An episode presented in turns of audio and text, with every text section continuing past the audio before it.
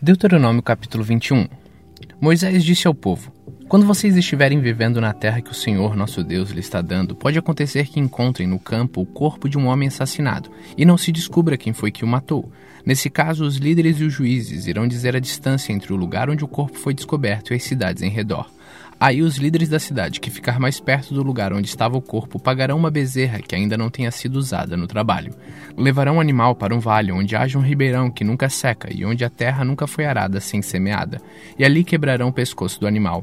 Os sacerdotes levitas também irão até lá, pois o Senhor nosso Deus os escolheu para servirem, para darem a benção em nome do Senhor e para decidirem todos os casos de violência.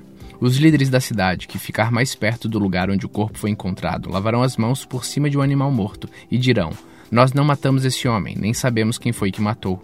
Portanto, Senhor Deus, perdoa o teu povo de Israel, o povo que livraste do Egito. Não culpes teu povo pela morte desse homem inocente. Assim o povo não será culpado por aquela morte. Portanto, se fizerem aquilo que o Senhor acha certo, vocês estarão tirando do meio do povo a culpa pela morte de um homem inocente. Quando o Senhor nosso Deus fizer com que vocês vençam os inimigos e vocês levarem alguns prisioneiros de guerra, pode ser que um de vocês veja entre eles uma mulher bonita. Se você gostar dela e quiser casar com ela, leve-a para casa, onde ela está. Em sinal de luto, raspará a cabeça, cortará as unhas e trocará de roupa. Ela morará na sua casa e ficará de luto um mês pela morte do pai e da mãe. Depois você pode casar com ela. Porém, se mais tarde você não gostar mais dela, deixe que vá embora livre. Você não poderá vendê-la nem maltratá-la, pois você a humilhou, forçando a se casar com você. Pode acontecer que um homem tenha duas mulheres e ele goste mais de uma do que de outra. Cada uma delas dá um filho, mas o que nasce primeiro é o filho da mulher que ele gosta menos. Quando esse homem distribuir seus bens entre os filhos, não poderá mostrar preferência pelo filho da mulher mais querida, dando-lhes o direito do primeiro filho. O pai deverá dar os direitos de primeiro filho ao filho da mulher de quem gosta menos, pois é o primeiro filho, e os direitos devem ser respeitados. Ele receberá duas vezes mais do que os outros. Pode ser que um homem tenha um filho teimoso e rebelde, que não obedece os pais, nem mesmo depois de ser castigado. Então os pais devem levá-lo aos líderes da cidade, e no lugar do julgamento na praça pública eles dirão: O nosso filho é teimoso e rebelde, ele não nos obedece, gasta dinheiro à toa e é beberrão. Aí todos os homens daquela cidade o matarão a pedradas, e assim vocês tirarão o mal do meio do povo. Todos saberão o que aconteceu e ficarão com medo. Moisés disse ao povo: Se alguém for morto por ter cometido um crime e o corpo for pendurado num poste de madeira, não deixem que o corpo fique ali durante a noite. É preciso sepultá-lo antes do pôr do sol, pois um corpo pendurado assim faz a maldição de Deus cair sobre a terra. Sepultem o corpo para que não fique impura a terra que o Senhor nosso Deus lhe está dando para ser de vocês. Deuteronômio capítulo 22 se a vaca ou o carneiro de um israelita fugir do dono e você vir o animal andando solto, não faça de conta que não viu, leve-o de volta ao dono. Se o dono morar longe ou se você não souber quem é, leve o animal para casa e fique com ele até que o dono venha procurá-lo, então entregue-o a ele. Faça o mesmo com o jumento, a roupa ou qualquer outra coisa que você achar e for de outro israelita. Não faça de conta que não sabe de nada. Se o jumento ou o boi que é de outro israelita cair na estrada e você vir o animal caído ali, não faça de conta que não viu. Ajude o dono a pôr o animal de pé. As mulheres não podem usar roupa de homem, nem os homens usar roupa de mulher. O Senhor nosso Deus detesta pessoas que fazem isso. Se você encontrar um ninho numa árvore ou caído no chão e a mãe estiver lá com os filhotes ou com os ovos, não pegue a mãe. Leve os filhotes, mas deixe a mãe sair voando, a fim de que tudo corra bem para você e você viva muitos anos. Quando você construir uma casa, coloque uma grade de madeira em volta do terraço. Assim você não terá culpa se alguém cair dali e morrer. Não plante na sua plantação de uvas qualquer outra coisa. Se você fizer isso, estará proibido de aproveitar tanto as uvas como aquilo que as outras plantas produzirem. Você terá de entregar tudo aos sacerdotes. Não ponha juntos um boi e um jumento para puxarem o arado. Não vista roupa feita de tecido de lã e de linho misturados. Ponha pingente nas quatro pontas da capa que você usa. Pode acontecer que um homem case e, depois de ter tido relação com a mulher, não queira mais saber dela. Aí começa a caluniá-la e dizer mentiras contra ela, afirmando que não era virgem quando casaram. Nesse caso, os pais da moça irão falar com os líderes da cidade e, no lugar do julgamento na praça pública, mostrarão um lençol com as manchas de sangue que provam que a moça era virgem quando casou. E o pai dirá aos líderes: Dei a minha filha em casamento a este homem, mas ele não quis saber mais dela, e começou a caluniá-la, dizendo que ela não era virgem quando casaram. Pois vejam aqui a prova que a minha filha era virgem. E os pais estenderão o lençol em frente aos líderes. Então estes pegarão o homem, lhe darão chicotadas e o farão pagar uma multa de cem barras de prata. Essa quantia será dada ao pai da moça. O homem será castigado, assim porque caluniou uma virgem israelita. Além disso, ela continuará sendo sua mulher e ele nunca poderá mandá-la embora.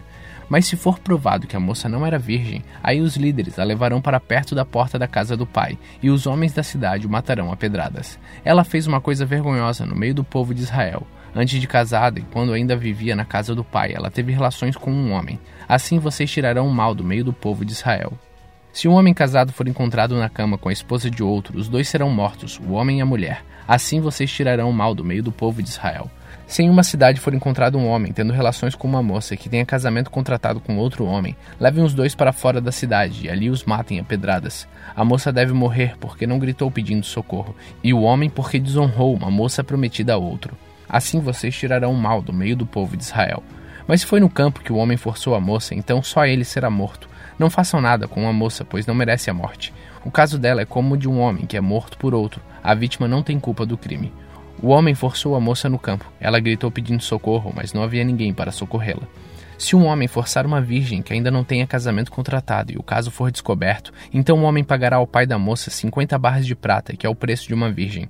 Ele a forçou e por isso ela será sua esposa, e ele nunca poderá mandá-la embora. Nenhum homem terá relações com nenhuma das mulheres do seu pai, pois isso seria uma vergonha para o seu pai.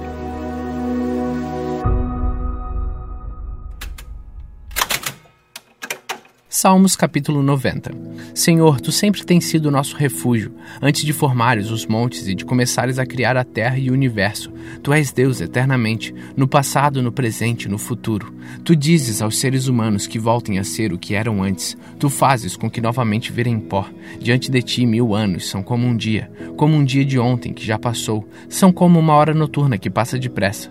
Tu acabas com a vida das pessoas, elas não duram mais do que um sonho. São como uma erva que brota de manhã, que cresce e abre em flor, e de tarde seca e morre. Não somos destruídos pela tua ira, e o teu furor nos deixa apavorados. Tu pões as nossas maldades diante de ti, e com a tua luz examinas os nossos pecados secretos. De repente, os nossos dias são cortados pela tua ira. A nossa vida termina como um sopro. Só vivemos uns 70 anos, e o mais forte chegam aos 80. Mas esses anos só trazem canseira e aflições. A vida passa logo, e nós desapareceremos. Quem já sentiu o grande poder da tua ira? Quem conhece o medo que o teu furor produz? Faze com que saibamos como são poucos os dias da nossa vida, para que tenhamos um coração sábio. Olha de novo para nós, ó Senhor Deus. Até quando vai durar a tua ira? Tem compaixão dos teus servos. Alimenta-nos de manhã com o teu amor até ficarmos satisfeitos, para que cantemos e nos alegremos a vida inteira. Dá-nos agora muita felicidade, assim como nos destes muita tristeza no passado, naqueles anos em que tivemos aflições. Que os teus servos vejam as grandes coisas que fazes e que os nossos descendentes vejam teu glorioso poder. Derrama sobre nós as tuas bênçãos, ó Senhor nosso Deus. Dá-nos o sucesso em tudo que fizemos. Sim, dá-nos o sucesso em tudo.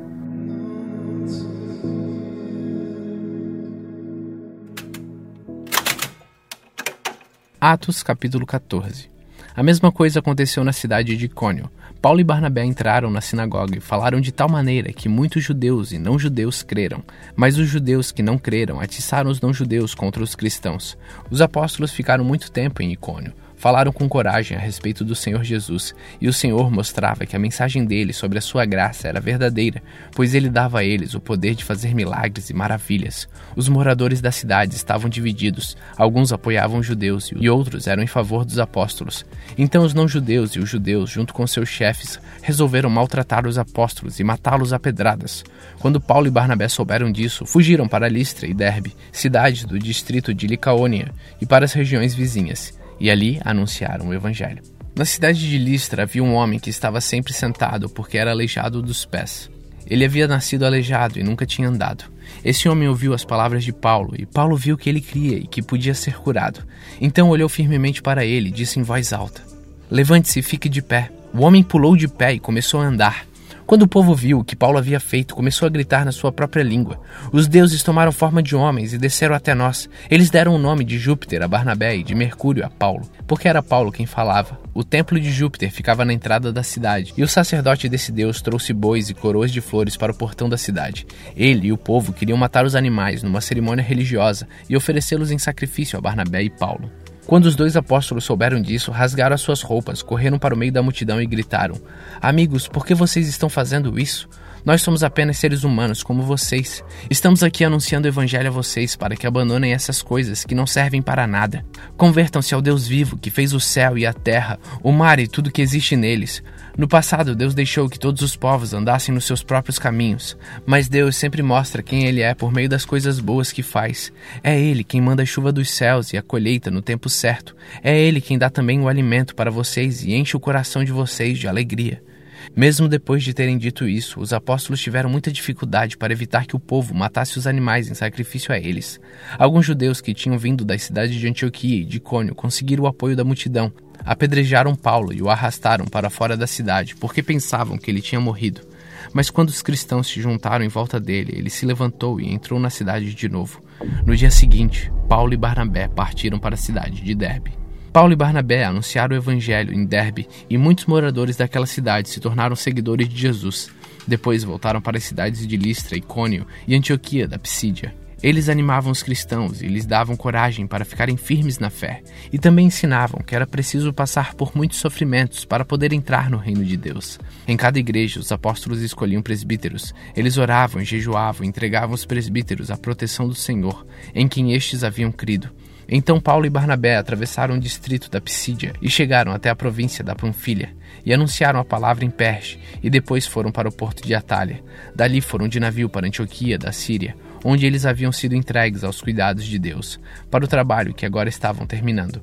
Quando chegaram lá, reuniram as pessoas da igreja e contaram tudo o que Deus havia feito por meio deles. E contaram como ele tinha aberto o caminho para que os não-judeus também crescem, e ficaram muito tempo ali com os seguidores de Jesus.